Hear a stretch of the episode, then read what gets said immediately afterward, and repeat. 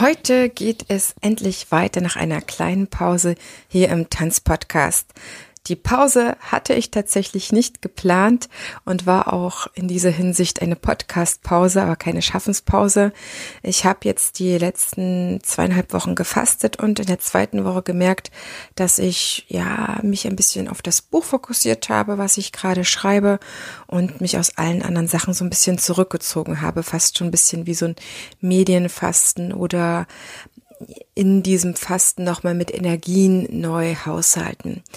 Jetzt freue ich mich umso mehr, dass wir mit Vollgas weiter das verfolgen, was Ziel des gesamten Podcasts ist, sich stärker zu vernetzen. Und aktuell sind ja die verschiedenen Vereinigungen und Verbände für mich im Fokus. Das heißt, da meine große Vision einer Lobby tanzt den Weg mitzubereiten, spreche ich heute mit dem Geschäftsführer Jas Otrin vom Deutschen Berufsverband für Tanzpädagogik, der schon fast 25 Jahre lang existiert. Er wurde 1975 unter dem Namen Verband der Ballettschulen in Deutschland in Essen gegründet und rief schon 1983 die Verleihung des Tanzpreises Deutscher Tanzpreis ins Leben. Und mit diesem Preis werden tatsächlich jedes Jahr Persönlichkeiten geehrt, die sich um den künstlerischen Tanz in Deutschland in besonderer Weise verdient gemacht haben. Zum letzten Tanzpreis hatten Nadine und ich auch einen Dance Talk gemacht, um dich da ein bisschen mitzunehmen. Da kannst du gerne noch mal reinhören der Zweck des Berufsverbandes, der als Mitglieder natürlich ausgebildete und anerkannte Tanzpädagogen hat, sich für alle beruflichen Belange seiner Mitglieder einzusetzen und die Qualität der Tanzpädagogik an privaten, für künstlerischen Tanz Schulen zu sichern.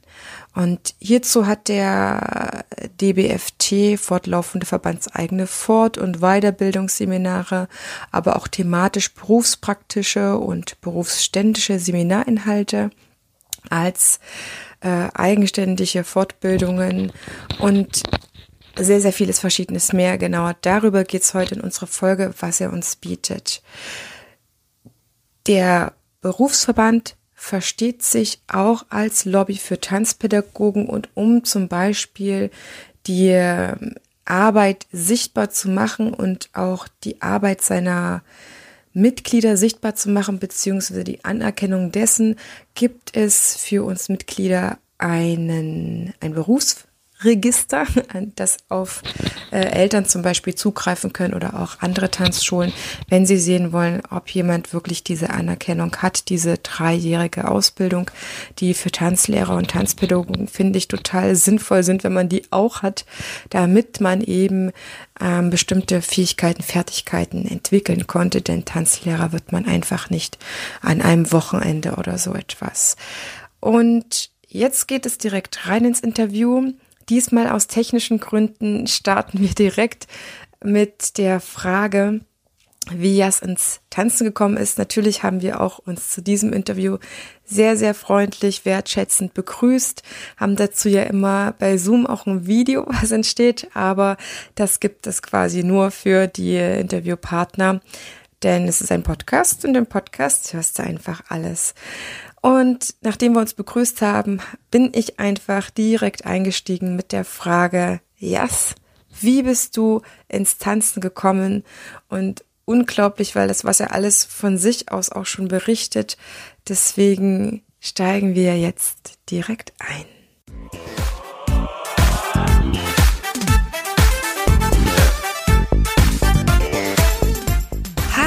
Ist wieder deine Tanzbotschafterin Heidemarie mit deinem Lieblingstanzpodcast und ich freue mich auf eine neue Folge mit den wichtigsten Themen aus der Tanzwelt für die Tanzwelt direkt an dein Ohr, ohne dass du selber danach suchen musst.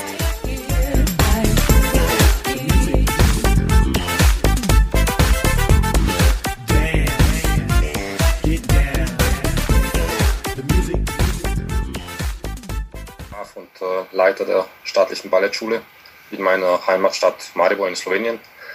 Meine Mutter ist äh, Theater- und Filmschauspielerin. Meine Schwester hat sie in die Musik verschlagen, ist äh, Sängerin und äh, mich hat es zum Ballett verschlagen.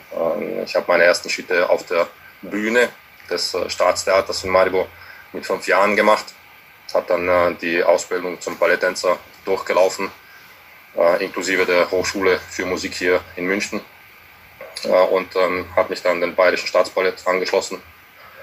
Bin dann über Amsterdam, Hannover, Berlin. Äh, also ich habe die schönsten Rollen auf den schönsten Bühnen getanzt und äh, komme daher aus dem aktiven Dienst sozusagen und äh, habe mich dann einfach äh, nach der aktiven Karriere ein bisschen umorientiert und die Transition auf die andere Seite, also sprich auf die Management-Seite gemacht. War vom Spielzeiten der künstlerische Leiter des slowenischen Nationalballetts und habe äh, danach eine Agentur gegründet, die jetzt seit zehn Jahren weltweit äh, sowohl individuelle Künstler wie auch Institutionen wie auch äh, die Politik berät, vermittelt, produziert. Und in, der, in dem Zusammenhang bin ich auch in die, in, zu der Verbindung zu dem DBFT gekommen, wo ich anfangs auch äh, erstmal nur beraten habe. Und die Zusammenarbeit hat sich dann so positiv entwickelt, dass wir die intensiviert haben. Wie kamst du dazu, dass du noch promoviert hast? Ähm, ja, so wie immer bei mir. Es ist ähm, sehr verschachtelt. Ähm, ich habe ähm, hier an der LMU einen Weiterbildungskurs gemacht, äh, Theater- und Musikmanagement, das nicht akademisch ist. Und ähm, dadurch bin ich eigentlich in die akademischen Gewässer ähm, gelandet. von vornherein hat mich äh, die, das Thema Personalentwicklung im Theater interessiert, mhm. weil ich eben nicht über die Verwaltung und Technik äh, äh, überlegt habe, bzw. nachgedacht habe, äh, da ist die Weiterbildungsphilosophie schon sehr weit, bei den Künstlern aber überhaupt nicht. Mhm. Ähm, da eine äh, relativ hohe Fluktuation im Theater vorherrscht, äh, fühlt, fühlt, sich auch kein Intendant, kein Ballettdirektor für die Menschen zuständig, ähm, außerhalb der Zeit, wo die bei ihm sind oder ihr. Mhm. Und äh, dementsprechend kann eine strategische Personalentwicklung eigentlich fast gar nicht gemacht werden, was ich aber verneine. Ähm, weil äh, natürlich, äh, wenn, wenn, wenn die äh, Tänzer, ich, ich habe mich dann natürlich auf den Tanz konzentriert äh, innerhalb des Theaters, ähm, aber wenn die Tänzer ähm, sowohl während der Arbeit strategisch wie sagt man, aufgebaut werden. Mhm. Also nicht nur was die Repertoirebildung angeht. Die Kreationsprozesse, die habe ich dann an drei unterschiedlichen Kompanien beobachtet, analysiert ist natürlich so, dass ähm, man sich bei jeder neuen Rolle, bei jeder neuen Vorstellung weiterentwickelt. Und wenn man sich das vor Augen führt, dass es eigentlich schon der Ansatz der Personalentwicklung ist, dann kann man äh, natürlich auch bei den anderweitigen ähm, Maßnahmen, die jetzt indirekt mit dem Tanzen zusammenhängen, sprich Tanzmedizin, das habe ich als äh, Near the Job Personalentwicklungsmaßnahme betitelt, weil natürlich die präventive noch viel wichtiger ist als die kurative. Und das muss man aber strategisch aufbauen. Äh, zu meiner Zeit waren Masseure ähm, Luxus. Heute ist es äh, wieder anders. Aber es gibt noch mehr Präventionsprogramme, die in Sport ähm, Alltagsgeschäft sind. In, in der Kunst, ja, wir sind ja keine Sportler, wir sind Künstler. Ja, wir sind aber Künstler mit, mit einer sportlichen Betätigung. Wir, wir sind Hochleistungssportler. Mhm. Also daher äh, sollten eigentlich die Parameter, die für den Sport gelten, natürlich mit dem Zusatzkunst äh, auch für uns gelten. Und äh, der, der, der schwierigste Part ist natürlich die Transition, sprich out of the job Personalentwicklungsmaßnahmen. Und da tut man fast gar nichts. Also wir haben die äh, Stiftung Tanz in Deutschland, Gott sei Dank. Also es gibt drei, vier Institutionen weltweit, weltweit, nur drei, vier Institutionen, die sich äh, sowas angenommen haben. Ähm, aber eben, die Personalentwicklung hat mehr, mehr, mehrere Facetten und ähm, eben durch die Weit Weiterbildungs- äh, durch den Weiterbildungsstudiengang äh, bin ich da reingerutscht, äh, habe dann den Leiter des Instituts gesagt, äh, ich habe da aber ein Thema, äh, da würde ich gerne untersuchen. Äh, hat er gemeint, ja, aber Sie müssen erstmal einen Master haben. Äh, also ich will aber nur das Thema untersuchen. Und so hat sich das ergeben, dass ich dann zunächst sowieso erstmal den Master of Arts an der Theaterwissenschaft gemacht habe dann zusätzlich noch den Master of Business Administration. Also, wie ich vorher gesagt habe, ich scheue mich nicht vor Arbeit. Mhm. Und jetzt eben äh, der Höhepunkt war die Doktorarbeit, die ich zeitmäßig etwas unterschätzt habe. Ähm, aber in zwei Jahren habe ich sie durchgedrückt, durchgeboxt. Das ist super. Also zwei Jahre eine Promotion zu stemmen, das ist äh, in den Geisteswissenschaften unmöglich, bei den Juristen äh, wahrscheinlich in einem Jahr gang und gäbe oder bei den mit den Medizinern und deswegen also Hut ab, absolut und äh, spannendes Thema. Deine Arbeit würde ich total gerne lesen. Man kann mich auch vorstellen, dass die, dass die Zuhörer und Zuhörer vielleicht das auch interessiert, vielleicht gerade ähm, Kollegen, die auch ihr eigenes Personalmanagement weiterentwickeln wollen. Das wäre perfekt. Da, dafür ist die Sache da. Also nicht, nicht ähm, um, um in meine Schublade zu legen. Ja, auf jeden Fall. Haben.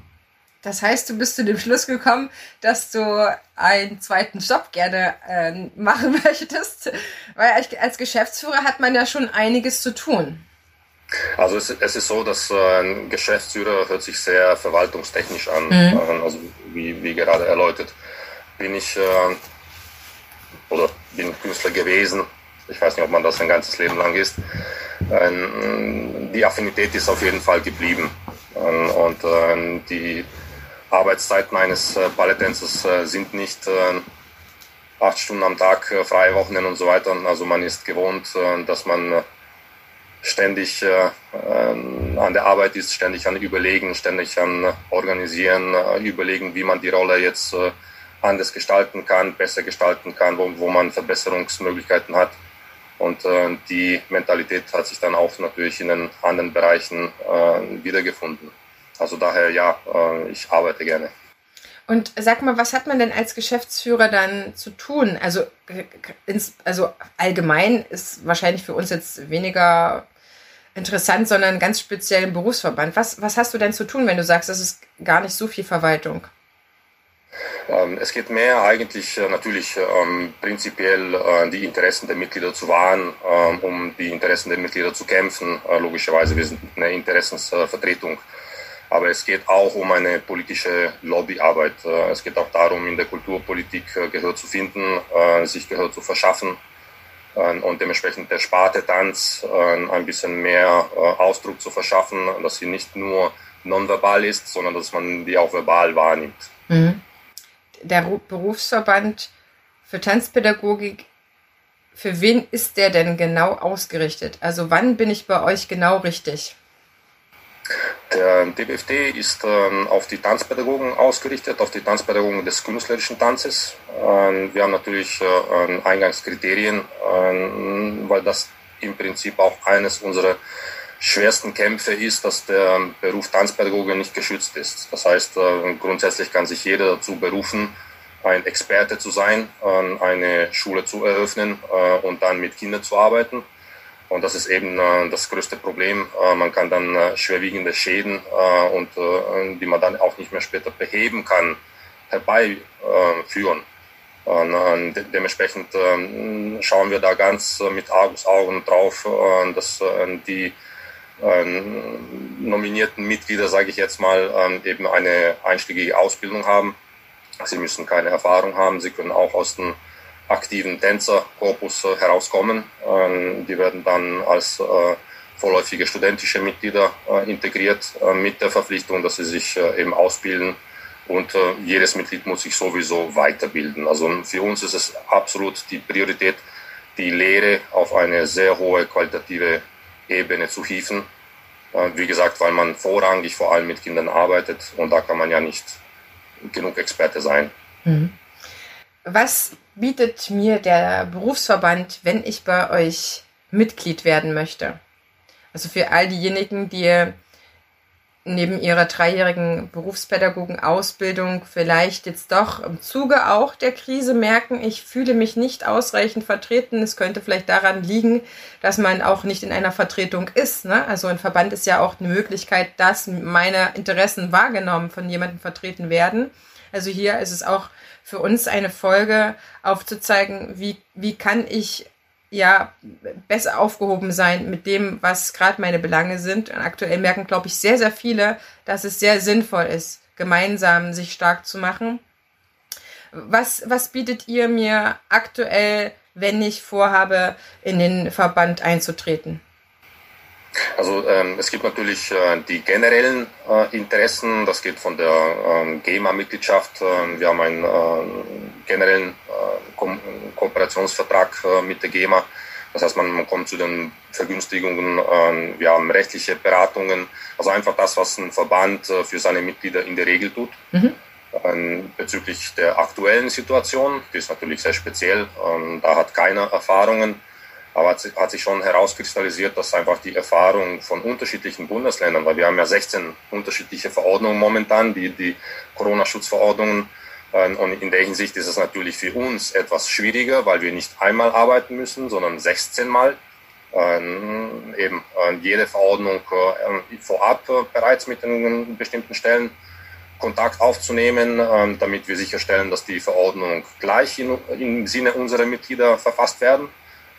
Ein paar Mal ist uns, uns das sogar gelungen, äh, ein paar Mal nicht. Äh, da müssen wir halt im Nachhinein auch wieder den, das Gespräch suchen, die Argumente auf den Tisch legen und einfach sagen, dass 40 Quadratmeter pro Person, so wie es in Baden-Württemberg zum Beispiel der ja. Fall war, einfach nicht begründbar sind. Es gibt keine Studien bezüglich des Tanzes, dass der Tanz gesundheitsgefährdender wäre als andere Sachen. wir sind auch dabei mit dem Dachverband Deutschland zusammen eine Studie ähm, im Tanz ähm, zu machen, mhm. mit der, ähm, natürlich mit, mit der Tanzmedizin zusammen, um eben dann auch valide Daten zu haben, mit denen man dann argumentieren kann, ja, solche Schutzvorkehrungen sind notwendig und da sind wir auch die Ersten, die sagen, Gesundheit äh, ist äh, an vorderster Priorität. Ähm, aber ähm, vor allem äh, im künstlerischen Tanz ähm, ist Disziplin eine Tugend, die alltäglich ist. also man kann Tänzer besser kontrollieren, die Tänzer werden die Distanzen besser wahren als zum Beispiel in einem Supermarkt. Also daher muss man schon äh, die Materie in Betracht ziehen und nicht einfach so generell zur Aussage gegeben, ähm, ja, 40 Quadratmeter sind notwendig, weil ihr tanzt, ihr schwitzt, äh, ihr atmet tief. Und hier ist auch eine der grundlegendsten Probleme, die jetzt äh, wirklich akut äh, hervorgekommen ist, dass äh, die Tanzschulen in einen Topf geworfen werden äh, mit Sporttanz, mit äh, Gesellschaftstanz, künstlicher Tanz dazu. Und das wird natürlich dem Feld nicht gerecht. Deswegen haben wir uns auch mit anderen bundesweiten Verbänden zusammengetan, konkret mit dem ADTV und dem Deutschen Bundesverband Tanz, wo wir äh, der Politik, konkret jetzt der Kultur- und äh, Kultusministerkonferenz, äh, einfach ähm, glaubhaft dargelegt haben, eben, dass die Verbände klipp und klar sagen, dass nicht der Tanz als solcher in einen Topf zu werfen ist, sondern es da durchaus Unterschiede gibt. Konkret jetzt Gesellschaftstanz wird paarweise getanzt, dann kommen so kluge Äußerungen von Politikern, dass Tanz ja sehr spät zugelassen wird in der Corona-Zeit, weil man kann ja nur im, im Bar tanzen und das stimmt nun mal nicht. Ähm, und teilweise muss man den Politikern äh, und äh, auch der Gesellschaft, also nicht nur den Politikern, einfach klipp und klar sagen, dass es da sehr wohl Unterschiede gibt, denen, man dann auch Rechnung zu tragen hat. Und eben äh, durch die Zusammenarbeit jetzt in der konkreten Zeit können wir natürlich unseren Mitgliedern die Möglichkeit bieten, dass sie die Schulen früher aufmachen. Wer weiß, äh, ähm, was gewesen wäre, wären wir nicht da. Eventuell tatsächlich, würde ich jetzt einen konkreten Politiker zitieren, wären die Tanzschulen immer noch zu. Hm. Also ganz wichtige Arbeit, die ihr leistet. Diese Arbeit läuft weiter. Wie sieht es gerade mit dem Schwerpunkt Weiterqualifizierung aus? Das ist noch etwas, was ja neben dem, ihr sagt, okay, mit einer fertigen Ausbildung musst du bei uns äh, sozusagen deinen Mitgliedschaft, äh, Mitgliedschaftsantrag stellen, aber um alles andere kümmern wir uns dann, dass du deine, deine ähm, Kenntnisse auffrischen kannst. Das war ja wahrscheinlich jetzt auch kaum oder gar nicht möglich. Mhm. Also äh, in der Regel ähm, bieten wir natürlich äh, Seminare an. Wir haben auch ein Siegel, äh, wodurch wir die Weiterbildung protokollieren und ähm, wir sind dabei, das äh, Register der weitergebildeten Mitglieder sozusagen äh, der Öffentlichkeit zur Verfügung zu stellen, damit auch die, ich sag mal einfach so jetzt äh, karikativ, die Eltern, wenn sie in der Schule für äh, ihre Tochter oder ihren Sohn suchen, äh, einfach äh, auf unsere Homepage schauen können und dann äh, sehen, äh, ja, da gibt's äh, fundierte Kenntnis äh, oder eben nicht, wenn man da nicht aufgezeichnet ist. Das hat sich natürlich in der gegebenen Situation ähm, drastisch verändert. Alles ist ähm, ins Internet gewandert, auch die Lehre. Und dementsprechend sind auch die Weiterbildung jetzt online zu bewältigen. Wir haben da wiederum eine Kooperation mit einem ehemaligen Tänzer sind wir eingegangen, ähm, der ein wirklich fundiertes Konzept auf die Beine gestellt hat, um nicht nur bezüglich der normalen Vorgehensweise im Ballettsaal, was die Lehre angeht, was die Mimik angeht, was den Augenkontakt angeht, was die Musikalität angeht, ähm, was einfach, ähm, wie man das Wissen am besten vermittelt.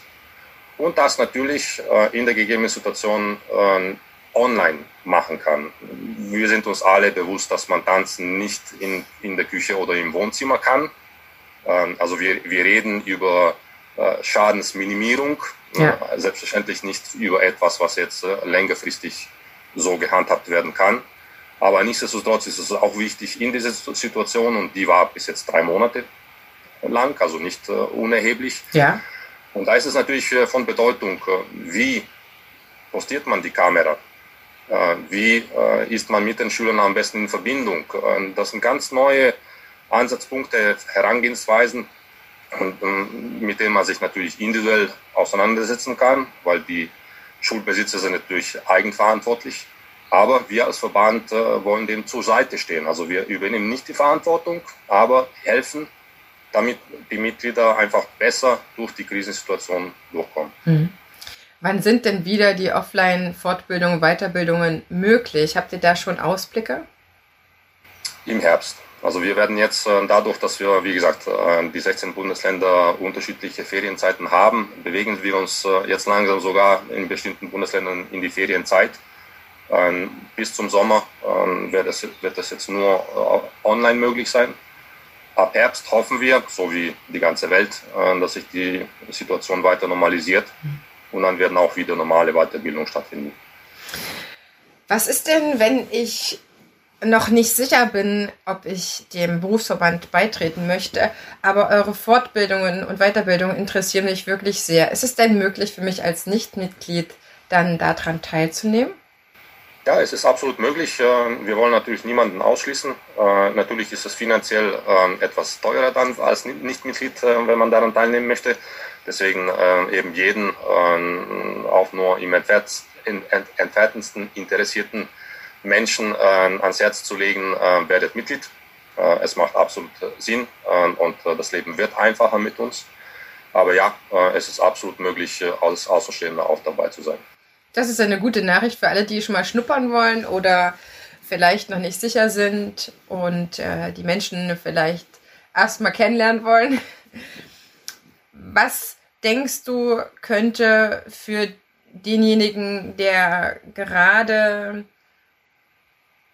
überlegt, wie er sich am besten vertritt, ob er auf die Straße geht oder ob er mit Politikern redet oder ob er sich äh, mit den Tanzschaffenden in der eigenen Stadt verbindet, auch wirklich nochmal der Hauptgrund sein, sich in einem Verband zusammenzuschließen. Es gibt ja eine gewisse Auswahl, das heißt im Prinzip ist einem fast jeden möglich, sich einem Verband anzuschließen. Wen wünscht ihr euch äh, in eurem Verband am liebsten? Und was ist der Hauptgrund, was ihr den Mitgliedern bieten könnt? Vielleicht nochmal so auf zwei, drei Sätze auf den Punkt gebracht, um jetzt äh, wirklich nochmal zu sagen, hey, hier sind wir. also uns äh, ist jedermann, bei uns ist jedermann willkommen, äh, der die Lehre des künstlerischen Tanzes ähm, auf einem Niveau äh, unterrichtet möchte ähm, damit die Kunst weiter vorankommt, weil die Kunst entwickelt sich ja auch weiter. Unsere Kunstform Tanz, wenn wir jetzt über den klassischen Tanz reden, der ist nicht der gleiche, wie er vor 30 Jahren war oder vor 100 Jahren und der wird auch nicht in 20 Jahren der gleiche sein. Trotzdem sollte es immer noch der klassische Tanz sein. Also die, die Kunstform als solche wandelt sich ja auch und wir sind, äh, weiß Gott, auch nicht nur für den künstlerischen Tanz zuständig. Wir sind für den künstlerischen Tanz zuständig. Und äh, ähm, da reden wir über eine Expertise. Ähm, und Experte kann ja per Definition nicht jeder sein. Das heißt, man muss sich dazu berufen fühlen und natürlich, das äh, notwendige Handwerk und Talent haben. Also wer, wer an sich arbeiten möchte, ist bei uns herzlich willkommen und den werden wir dann auch helfen, dass er in seinem Beruf Erfolg haben wird. Gibt es noch eine Möglichkeit, wie ich als Mitglied bei euch mich vielleicht noch über dem ich, ich bilde mich bei euch fort und weiter engagieren kann? Wenn ich jetzt mit einer Energie komme und sage, hier bin ich, äh, ich will mich noch mehr einbringen, was kann ich noch alles tun? Welche Möglichkeiten habe ich noch, um mich weiterzuentwickeln vielleicht oder mein Potenzial einzubringen? Ich glaube, ihr seid da auch sehr dankbar, wenn es darum geht, äh, Menschen in die zweite Reihe zu bringen oder ne, potenziell dann vielleicht auch in der ersten Reihe zur Verfügung zu haben?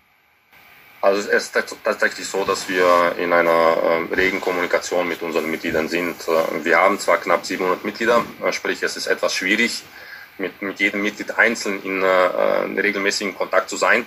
Es gibt aber, ähm, ich sag mal, einen Kern der Mitgliedschaft, ähm, der äh, extrem selbstinitiativ ist, der der uns äh, im Prinzip äh, pusht, äh, noch mehr zu machen, der hinter uns ist und sagt, äh, hört mal zu, äh, das habe ich gehört, das sollte man machen. Und eben wir als dann die, die zentrale Stimme können das dann bündeln, weil die Erfahrung hat einfach gezeigt, dass ähm, bei sämtlichen Instanzen, ob es jetzt GEMA ist, ob es die Kulturpolitik oder Bildungspolitik ist, ähm, man muss auf sich aufmerksam machen, man darf nicht äh, klein beigeben, ähm, aber man, äh, man muss natürlich nicht emotional sein. Und ist man selbst betroffen, wie zum Beispiel jetzt die äh, Ballettschul- und Tanzschulbesitzer, äh, die um ihre Existenz kämpfen, ist es natürlich ähm, äh, am Telefon mit den Ordnungsämtern, mit den Gesundheitsämtern, die natürlich auch nur ihre Regeln befolgen, die sie von, den, von der Landespolitik bekommen haben, äh, wird man da sehr schnell emotional und da kommt man in der Regel nicht sehr weit. Äh, und wir als, als äh, nicht falsch verstehen, neutrale Position, natürlich für die Mitglieder, aber in der Hinsicht nicht direkt betroffen, können ganz anders argumentieren und können uns auch ganz anders äh, dahinstellen und, und äh, sagen, ja, so und so ist die Sachlage. Ähm, wir haben zwar ein föderales System in Deutschland, ähm, aber äh, es, es muss schon vergleichbar sein. Ähm, die, die Situation, was die infizierten Zahlen äh, angeht, unterscheidet sich nicht so dramatisch. Es gibt Unterschiede, selbstverständlich.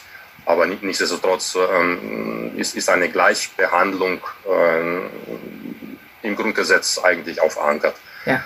Und ähm, solche Argumentationsvorgänge, äh, Linien haben wir auch befolgt. Und bis jetzt äh, haben wir eigentlich bei 15 Bundesländern äh, Erfolg gehabt. Ein Bundesland strebt sich noch mit der Quadratmeteranzahl, die äh, eigentlich ein Berufsverbot gleichkommt. Ähm, deswegen könnte man das auch so eigentlich artikulieren. Ähm, aber auch das schaffen wir. Da bin ich mir sehr, sehr sicher, zumal ihr ja auch Verstärkung habt. Lass uns noch mal ganz kurz in eure Struktur reingehen, in den Vorstand und die Geschäftsstelle. Ich glaube, das kann sehr, sehr von Interesse sein, jetzt im Podcast vielleicht noch ein bisschen mehr was äh, zu den Vorstandsmitgliedern zu erfahren. Ihr habt ja seit dem 11. Mai letzten Jahres einen äh, amtierenden Vorstand. Das heißt, Sie sind gerade ein Jahr, so wie Sie sind in Ihrer Konstellation im Amt. Nadine Campbell kennen wir schon durch äh, nicht nur eine Folge, ähm, die ja auch unsere Hauptschnittstelle jetzt miteinander geworden ist. Kannst du uns noch ein bisschen was zu den äh, Vorstandsmitgliedern erzählen, sodass der Zuhörerin und die Zuhörerin noch einen kleinen Eindruck bekommt, um mehr als nur Namen zum Beispiel auf einer Seite zu haben oder ihnen so ein bisschen das Recherchieren auch erspart? Insofern würde ich äh, gerne nur äh, so viel sagen, äh, bevor ich jetzt äh, Werbung für jeden Einzelnen mache. da ich ja angestellter Geschäftsführer bin, ist das äh, eher heikel. Ähm, aber in der Hinsicht, äh, der Vorstand ist fantastisch zusammengesetzt aus sowohl Ballett- und Tanzschulbesitzern, mhm wie auch als, aus Tanzpädagogen, mhm. äh, aus Menschen, die zwar äh, Tanzexpertise be besitzen, ähm, aber eben äh, mehr dem Management zugeneigt ist, wie unser erster Vorsitzender. Ähm, es ist einfach eine bunte Mischung, äh, die das gesamte Gebiet der Tanzpädagogik ähm, einfach Gestalt gibt. Und äh, daher ist es, glaube ich, äh, umso besser, dann jedes Problem, das ankommt, äh, hat man einen bestimmten Gesprächspartner im Vorstand, der eben die Expertise hat. Mhm. Ich glaube, das ist auch eher, selten äh, in den Verbänden. Äh, man ist da eher einschlägiger gefärbt. Aber ähm, wir haben da wirklich die, die breitestmögliche Basis. Das heißt, ihr achtet auch drauf, dass im Vorstand größtmögliche Ansprechpartner schon von Natur aus gegeben sind und äh, sich nicht allzu viel überschneidet, sondern eben auch für die Mitglieder dann die Ansprechpartner so aufgebaut sind, dass man sich dann wirklich spezifisch auch ähm, in Kontakt setzen kann. Es liegt nicht in unserer Macht, äh, weil die Mitgliederversammlung den Vorstand wählt. Mhm. Ähm, also wir können das nicht äh, zusammensetzen, so wie es uns äh, beliebt. Ähm, aber die Mitgliederversammlung hat jetzt eben im letzten Turnus ähm, so entschieden, dass es einfach perfekt ist. Mhm. Wir haben ähm, den ersten Vorsitzenden Tobias Ehinger, die zweite Vorsitzende ist die Gabriela Svoboda. Nicole Hofmeister-Kölling ist Vorstandsmitglied, genauso wie Nadine Kempel und Katja Kelping und Manuela Klüttermann und Justo Moritz und Claudia Olev, damit wir die wenigstens nochmal genannt haben. Jas, wie oft wird der Vorstand gewählt bei euch? Alle zwei Jahre. Alle zwei Jahre. vorgesehen ist. Und wie hast, wie oft ähm, oder wie lange begleitest du schon jetzt in der Geschäftsführerposition den Vorstand? Jetzt müsste, müsste ich nachrechnen. Ähm, ich glaube, das ist, ähm, es werden jetzt volle zwei Jahre sein. Mhm. Wobei, wie gesagt, äh, die Zusammenarbeit mit dem DBFT etwas länger ist. Mhm. Ähm, da ich vorher als Berater tätig war, eben äh, auch Lobbyarbeit äh, für den DBFT gemacht habe bei der Kulturpolitik, die ich eigentlich relativ gut kenne da ich drei Jahre den Deutschen Tanzpreis äh, organisiert und äh, produziert habe. Und ähm, ich in, der Hinsicht natürlich äh, die Türen offen hatte. Ähm, und dadurch hat sich dann auch die Zusammenarbeit äh, gegeben. Dann hoffe ich, dass ihr weiterhin so gut im Team arbeiten könnt, wie sich das jetzt auch schon so anhört. Und ähm, was ich von Nadine auch immer wieder mitbekomme.